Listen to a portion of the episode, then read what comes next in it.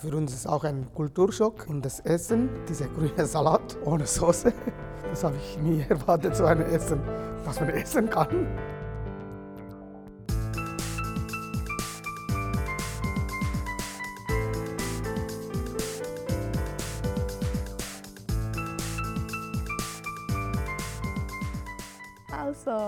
Appa, was ich dich immer habe fragen ist, wie war eigentlich deine Kindheit in Ihr Heimatland Tamerlülem? Ja, das Kindheit war auch schön mit meinen Freunden in die Schule, so, aber wir haben auch viele bittere Sachen erlebt während diesem Bürgerkrieg. Ja. Wie hat sich das dann verändert mit dem Bürgerkrieg und wie sehr hat es dich geprägt?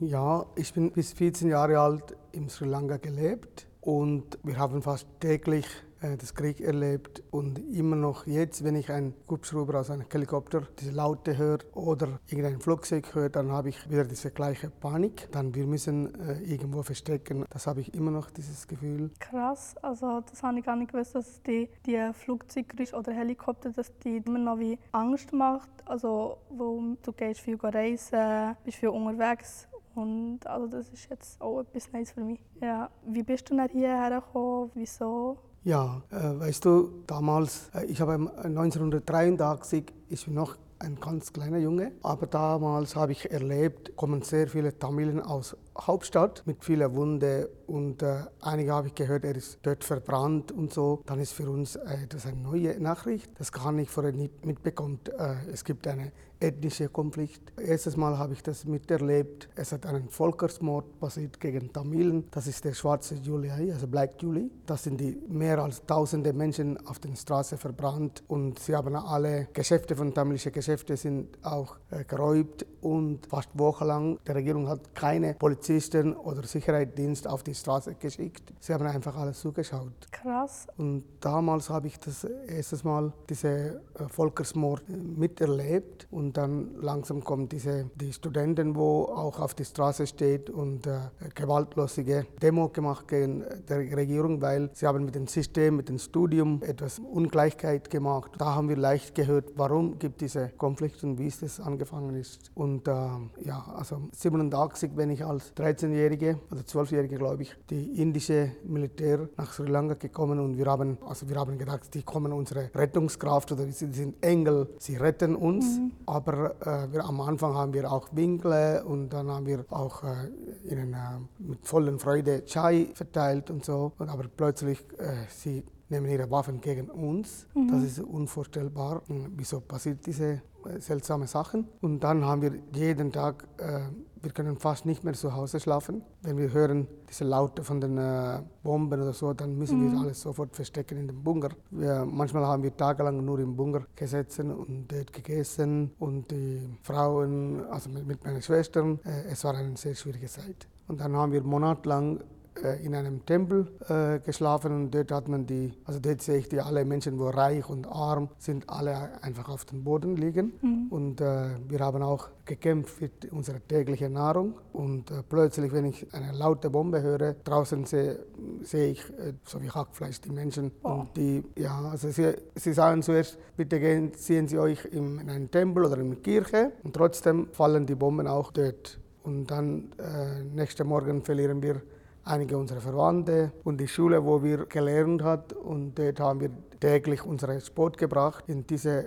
äh, freie Gelände wird die Leichen verbrannt. Äh, das sind alle eine bittere, bittere Erlebnis für mich. Und äh, ich habe drei Schwestern. Mein Vater ist schon äh, früh wegen dem Krieg gestorben. Also wenn ich 14-jährig werde, dann habe ich auch Schwierigkeiten mit dem Militär. Mhm. Und dann hat meine Mutter ihre Erde verkauft. Mit diesem Geld habe ich eine, also eine Reise gemacht, aber das ist eine, eine sehr schwierige Reise. Es kommt ein Schlepperdienst. Mhm. Ähm, wenn er sagt, morgen musst du bereit, dann muss ich bereit. Ja. Ähm, was ich auch immer noch erinnere, meine drei Schwestern, die, mit Älteren habe ich ein bisschen äh, Krach gemacht. Und sie hat mich äh, leicht verletzt mit dem Spiel. Aber nächsten Morgen kommt einer und sagt, du musst heute Abend bereit sein. Dann hat sie ja. hinter dem Vorhänge versteckt und heult. Oh. Äh, dann hat sie, ja, ich habe das gar nicht gewusst, dass du plötzlich einfach weg. Ja. Und die alle drei haben mir zwei Rupi gegeben für Tafeli kaufen. Und ich habe dieses Geld immer noch dabei, seit 89 bis jetzt. Ja, also ich vermisse meine, äh, meine Mutter und Schwestern. Ja. ja Sehr emotional.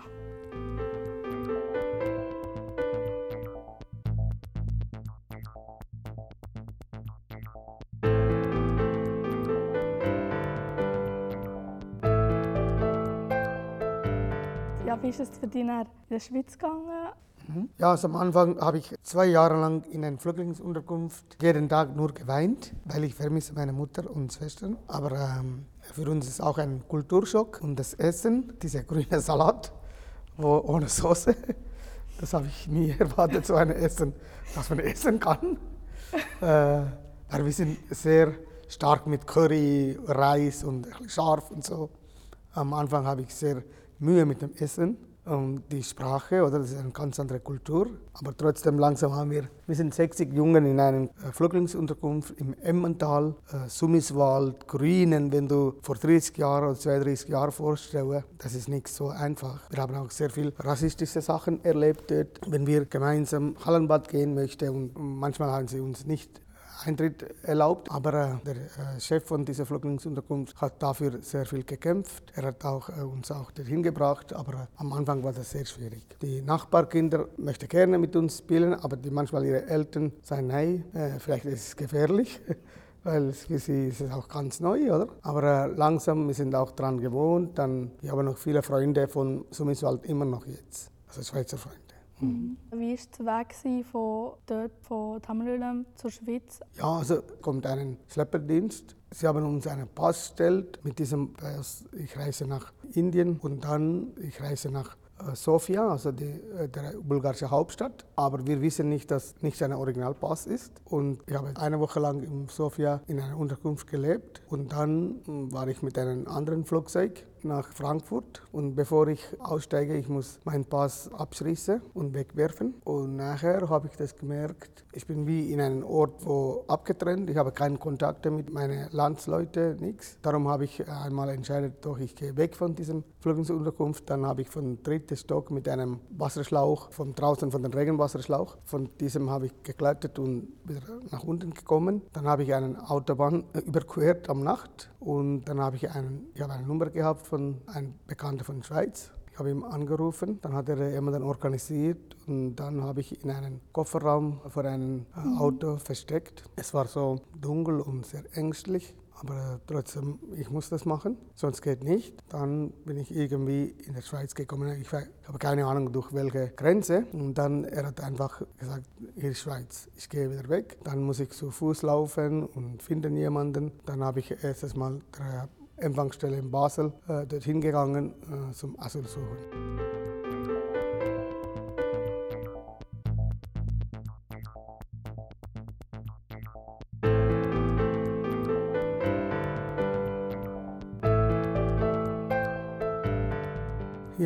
Also von Sri Lanka nach Indien, von Indien nach Ukraine, von Ukraine nach Bulgarien, von Bulgarien nach Frankfurt. Von Frankfurt habe ich also mit einem Auto durch eine Grenze in der Schweiz gekommen. Mhm. Mhm.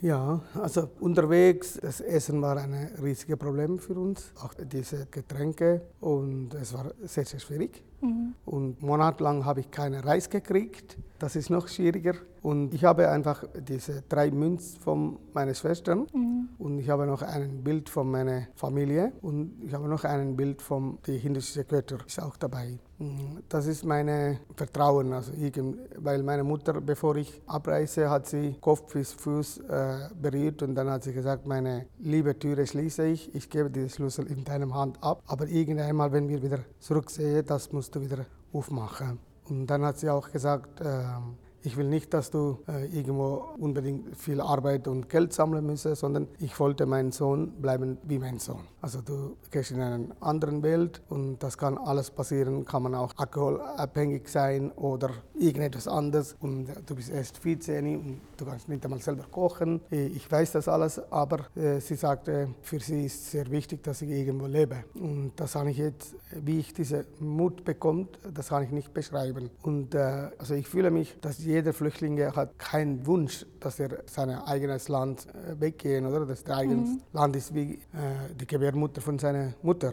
Aber wenn wir hier ankommen, dann sagen sie, ja, wir sind Ausländer oder äh, die kommen Asylsuchende einfach hier. Und äh, welches Kind möchte einfach seine Mutter und Schwestern einfach äh, loslassen und mhm. seine Heimat und Haus und kommt einfach hier und auf die Straße stehen. Äh, das muss man auch verstehen. Äh, aber wenn ich das immer wieder alles zurückdenke, das macht mir eine riesige Heimweh. Aber zum Glück habe ich auch ab und zu gute Menschen hier in der Schweiz trifft. Also ich habe eine deutsche Lehrerin, deutschsprachige Lehrerin, sie ist wie ein Engel. Also wie sie mit uns mhm. umgeht und wie sie uns trosten und so, das ist für mich äh, sehr, sehr wertvoll, diese menschliche Gespräch, oder?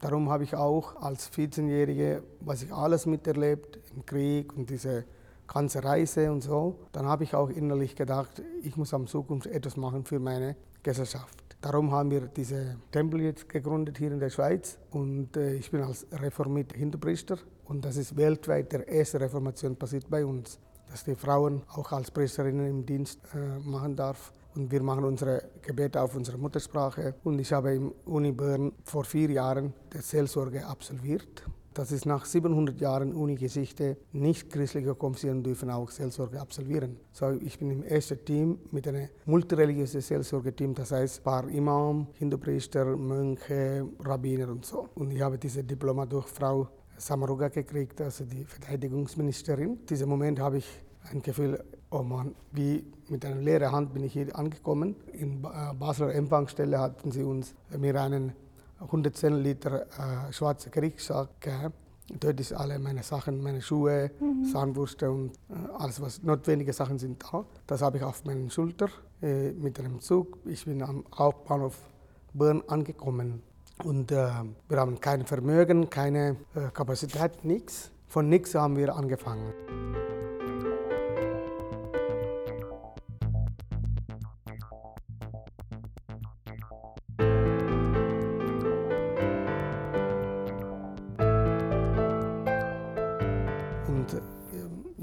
Jetzt habe ich eine Familie, habe ich zwei Kinder und ja, ich leite dieses Restaurant Banakam hier im Haus der Religionen und gleichzeitig mache ich auch interreligiöse, interkulturelle Mediation. Und äh, ich denke, dass man, was man alles als Kindheit Schwierigkeiten erlebt hat, das hat unsere Kopf und Herz äh, ein bisschen stärker gemacht. Also diese Willenkraft habe ich immer noch da. Bin ich sehr dankbar für diese Natur. Mhm. Genau. Du hast ja lange Zeit in der Gastronomie geschafft und hast Rassismus erfahren. Und wie bist du jetzt angekommen? Wie hast du jetzt mit deinen Mitmenschen? Ja. Also zum Glück habe ich dieses Projekt Haus der Religion mitwirken können. Da sind die acht Weltreligionen sind unter einem Dach. Das ist ein Lernprozess für mich, auch ein gutes Geschenk, äh, weil das ist wie ein Labormäßig. Ja? Wir müssen ab und zu experimentieren. Manchmal äh, klappt das, manchmal klappt das nicht. Aber das ist ein wichtiger Lernprozess. Äh, ich fühle mich jetzt wohl, dass ich gut angekommen hier. Ich fühle mich auch, dass Schweiz auch ein Teil von meiner Heimat, äh, weil ich bin fast 32 äh, Jahre lang hier. Das ist natürlich schön. Aber immer noch erlebe ich ab und zu diese Vorurteile, mhm. äh, auch wenn ich ein Leiter bin von diesem Gastronomie hier. Und wenn kommt eine Lehrperson, äh, kommt mit einer Gruppe, so eine, wo bei mir Angestellte ist, aber nur wegen der Hauptfarbe. Er begrüßt mich nicht, sondern wenn jemand hinter mir steht, er begrüßt direkt an diesem Mensch und dort angesprochen, dann stellt er dir auch die Fragen. Er kann nicht einfach akzeptieren, das kann eine nicht hellhäutige, ein Leiter sein von einem Betrieb. Das ist erstaunlich für mich, weil auch gelernte Menschen egal was sie in dieser globalen Welt alles miterlebt hat, trotzdem in ihrem tiefen Herz oder irgendwie in ihrem Genen es ist speichert. Diese Vorurteile ist manchmal ist lächerlich, aber manchmal ist auch für mich ein bisschen Frage, ja, äh, wer bin ich genau? Bin ich mhm. jetzt 100% ein Schweizer oder was ist meine Identität? Mhm. Äh, es ist eine große offene Frage, aber äh, ich bin sehr dankbar für dieses Projekt und wo ich jetzt äh, lebe hier im Europaplatz. Wir haben sehr viele gute Erlebnisse auch mit den verschiedenen Weltreligionen und verschiedenen Kulturen hier.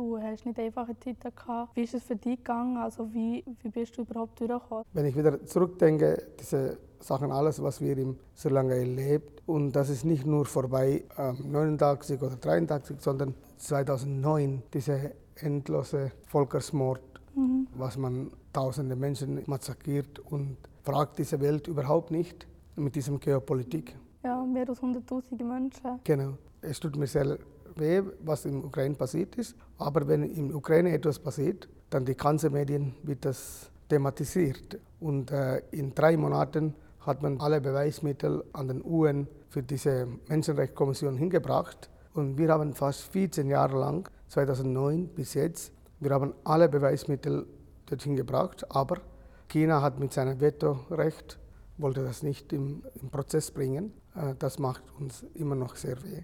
Mhm. Die vielen Menschen, wo ihre Kinder äh, oder äh, ihre Verwandte im Krieg verloren hat, 1500 Tage lang, sie kämpfen auf der Straße. Bitte sagen Sie uns, wo sind unsere Verwandten oder Kinder oder mindestens einen Todesschein. Und das haben sie immer noch nicht gekriegt in Sri Lanka. Ja, das finde ich nicht ganz in Ordnung. Das macht immer noch weh. Mhm. Du sagst, wie du dich jetzt fühlst. Und eben, es ist immer noch nicht vorbei. Auch wenn es jetzt nicht der direkte Genozid ist, probiert man immer noch Monumente zu zerstören, Tempel zu zerstören. Wann hast du richtig die Wut bekommen gegenüber Sri Lanka-Armee oder gegen den Staat? Weil ich weiss noch, du hast mir eben dann die Geschichte erzählt, wo dir die Kuh im Heim fangen wo die rausgerannt ist oder so. Mhm. Ja, also wenn, wenn die indische Militär in Sri Lanka stationiert und unsere einzige Vermögen ist unsere Kuh, und am Nacht hat die Kuh irgendwo weggerannt und meine Mutter kann nicht einfach ruhig schlafen.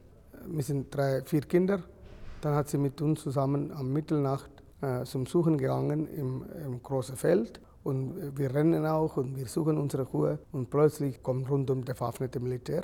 Und äh, die wollen meine ältere Schwester in Haft nehmen und meine Mutter ist noch da. Und sie sind alle bewaffnet. Und dieser Punkt, wo ich eine Wut gekriegt ich habe einfach seine Waffe weggesoßt und habe gesagt, ich bin hier. Ihr dürft nicht berühren meine Schwestern oder meine Mutter. Ich stehe da hier. So habe ich mit den vollen Wut antwortet. Aber äh, zum Glück äh, habe ich äh, plötzlich eine Stimme gehört, eine tamil sprechende Stimme. Er ist ein Militär, kommt auch aus Indien, aber von Südindien, er kann gleiche Sprache. Und er hat mich ab und zu begegnet auf der Straße. Und dann hat er etwas auf ihre Sprache erzählt und äh, zum Glück hat man uns gerettet.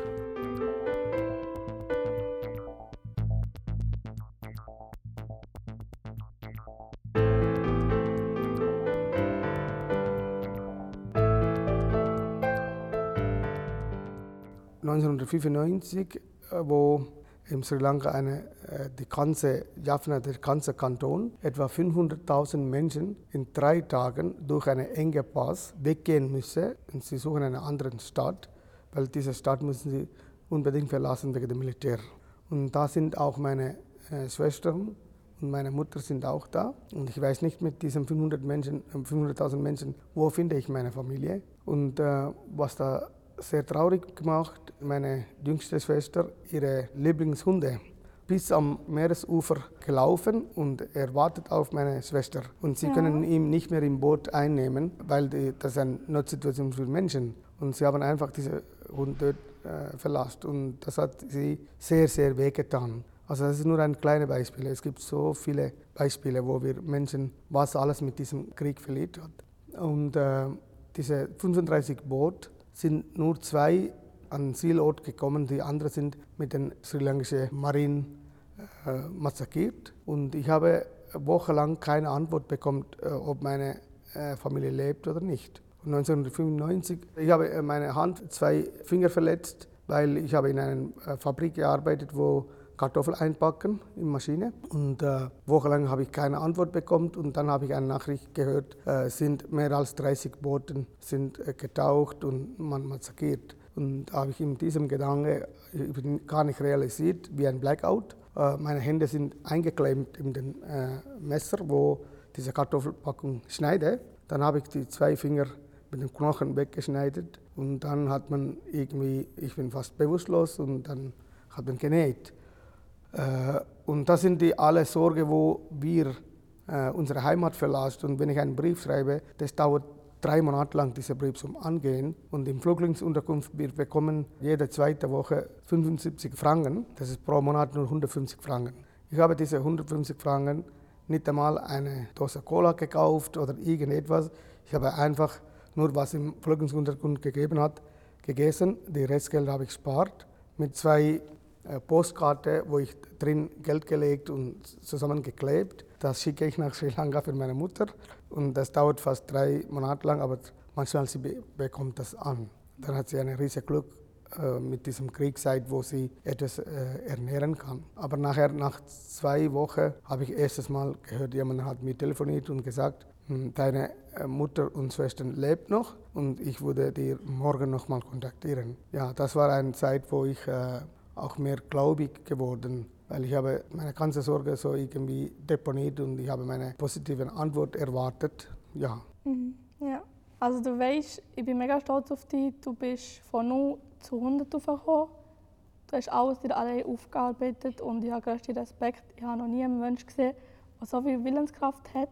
Wie fühlst du dich jetzt? Krieg ist mehrere Generationen her und du weißt, ich jetzt auch bei Phoenix tätig. Das ist eben eine Jugendgruppe, die sich mehr für Heimatland einsetzt, die mehr Events organisiert und sich aktiv dort beteiligt. Und gleich ist ja Black July und du weißt, ich tue auch da mitmachen. Ich probiere auch da mein Bestes zu geben. Und ich habe mir auch das Wissen, das dir jetzt hat, mir wie angeeignet. Wie fühlst du dich mit dem? Mhm. Ja, ich finde, das ist richtig. Ihr macht das korrekt weil wir dürfen nicht unsere, also wir integrieren mit der Gesellschaft, wo wir leben. Das ist auch wichtig. Aber jeder Mensch hat eine Identität zum Aufbewahren, das ist eine Pflicht. Von mir aus, wir geben weiter diese äh, Erlebnisse und diese Schmerzen zum Realisieren, was für eine Herausforderung, äh, dass wir alles gemacht haben. Wir sind nicht nur als Eltern hier oder wir sind nicht nur als Ausländer oder äh, viele meine erste Generation haben gedacht, ja, wir müssen nicht hier äh, etwas studieren, weil ich gehe in ein paar Jahren zurück nach Sri Lanka. So haben viele auch ihre Fähigkeit verloren und sie sind 30 Jahre oder 35 Jahre lang hier. Und äh, eine Lehrperson, wo in Sri Lanka als Lehrer tätig und er kommt hier nur wegen dieser Sprachkenntnis kann er nicht seinen Job machen und er ist ein Reinigungsdienst oder Küchehilfe. Ich habe so viele habe ich schon erlebt. Und der Krieg hat so viele Sachen kaputt gemacht. Äh, wir sind froh, dass ihr, die nächste Generation, das bewusst eure Pflicht in Hand nimmt.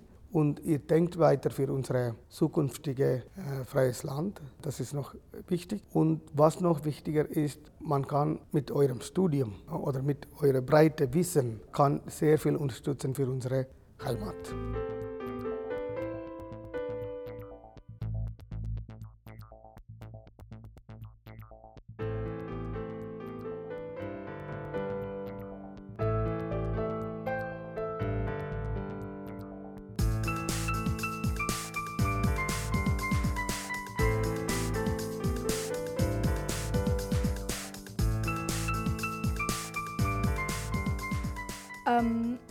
Die Zeit, wo der Krieg angefangen hat, war ja schon recht früh, als die Briten von Sri Lanka sind weggegangen Kann man das eigentlich überhaupt als einen Bürgerkrieg bezeichnen? Ja, es ist ein falsches Wort, äh, Bürgerkrieg, weil bis 1948, wo die britische Kolonialzeit, das ist die letzte britische Kolonialzeit, am Anfang waren äh, Holländer, nachher Portugiesen, nachher Engländer und damals diese drei Länder, wo im Kolonialzeit beherrscht in Sri Lanka, es hat zwei ethnische Parteien, also ganz nördliche Seite von Sri Lanka sind die einheimische tamilische ursprüngliche. Die andere Teil ist Singalesis. Äh, früher hatte es auch tamilische Königreich und Singhalesische Königreich das sind zwei Volksgruppen. Das Wort äh, Bürgerkrieg ist nicht ganz in Ordnung für mich, weil am 1948, wenn der äh, England verlas, das im Parlament sind beide fast gleich, also die beide ethnische Gruppen sind gleich Recht gehabt und plötzlich 1952 haben die äh, sri lankische Regierung hat erstes Mal hunderttausende Tamilen, wo im Teeplantage äh, arbeiten, vor 200 Jahren vom Engländer von Südindien hineingebracht Sie haben ihr Wahlrecht zurückgezogen und dann haben sie auch eine Vereinbarung mit der äh, indischen äh, Regierung und hat man auch viele hunderte Tausende zurückgeschickt nach Indien nach 200 Jahren. Und dann hat es unsere Mehrheit reduziert im, im Parlament. Ähm, was ist genau passiert? Vor 200 Jahren wurden die Tamilen aus Südindien nach Sri Lanka gebracht für Teeplantage.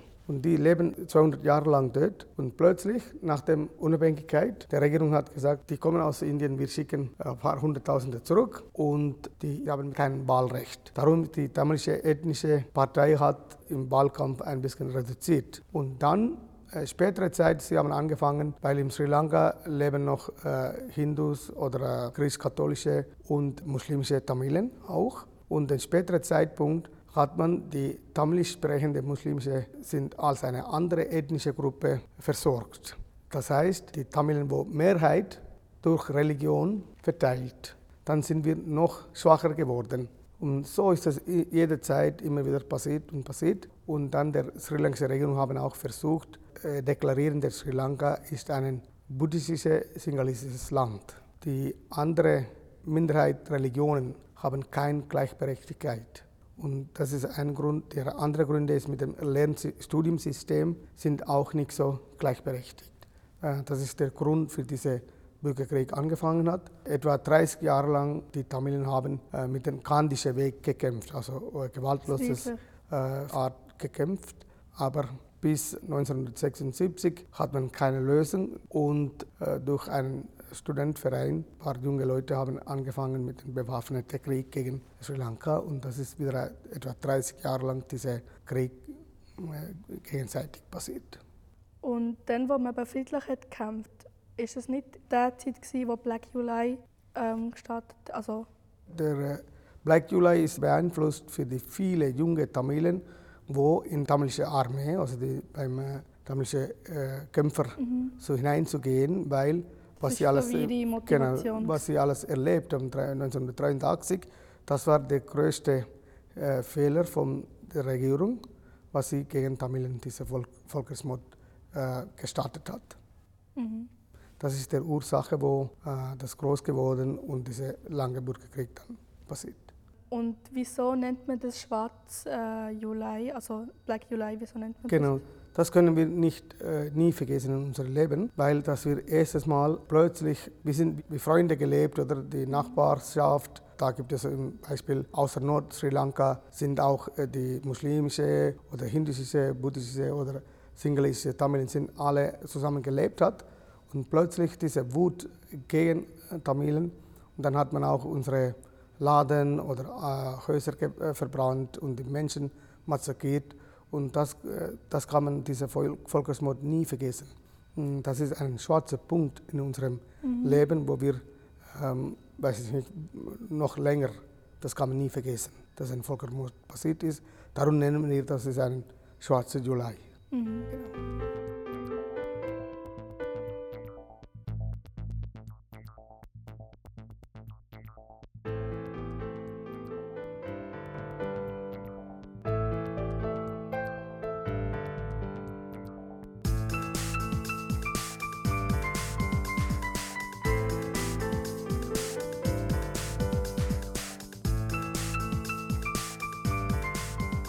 Black July oder auch zum Beispiel 18. Mai, die Datum zeigen ja, dass es in unserem Heimatland ein Genozid hat gegeben. Genozid bedeutet ja Völkermord. Wie fühlst du dich, dass, obwohl man sich für Menschenrechte einsetzt, dass immer noch so bei Minderheiten oder bei unterdrückten Ländern, kleinen Ländern, immer noch nichts passiert. Das macht mich selber mega hässlich. Es sind mehrere tausend Menschen, die in diesem Krieg gefoltert und ermordet worden sind. Immer noch sind tamilische, unschuldige Menschen oder Leute, die für unsere Freiheit haben gekämpft haben, werden seit Jahren in den Gefängnissen gefoltert und es passiert einfach nichts. Wie fühlst du dich? Also diese Geopolitik spielt eine große Rolle, äh, auch in Sri Lanka, weil äh, sie haben kein Interesse mit unserem äh, Volksmord oder was alles dort passiert ist, weil die Welt dreht mit ihrem Finanz und mit ihrem eigenen Sicherheit und so. Äh, trotzdem, wir können das einfach nicht so hm, vergessen oder wir können nicht einfach so lassen, weil wir hoffen, dass kommt irgendwann mal diese Gerechtigkeit. Wir kriegen das. Und dafür müssen wir noch dranbleiben und weiterhin kämpfen. Ähm, was ist genau ein Genozid? Das ist, wenn eine Regierung gezielt gegen einen Ethnie, ethnische Menschen, wo ihre Kultur und ihre Region gezielt und weggeräumt, das ist ein Volksmord. Mhm.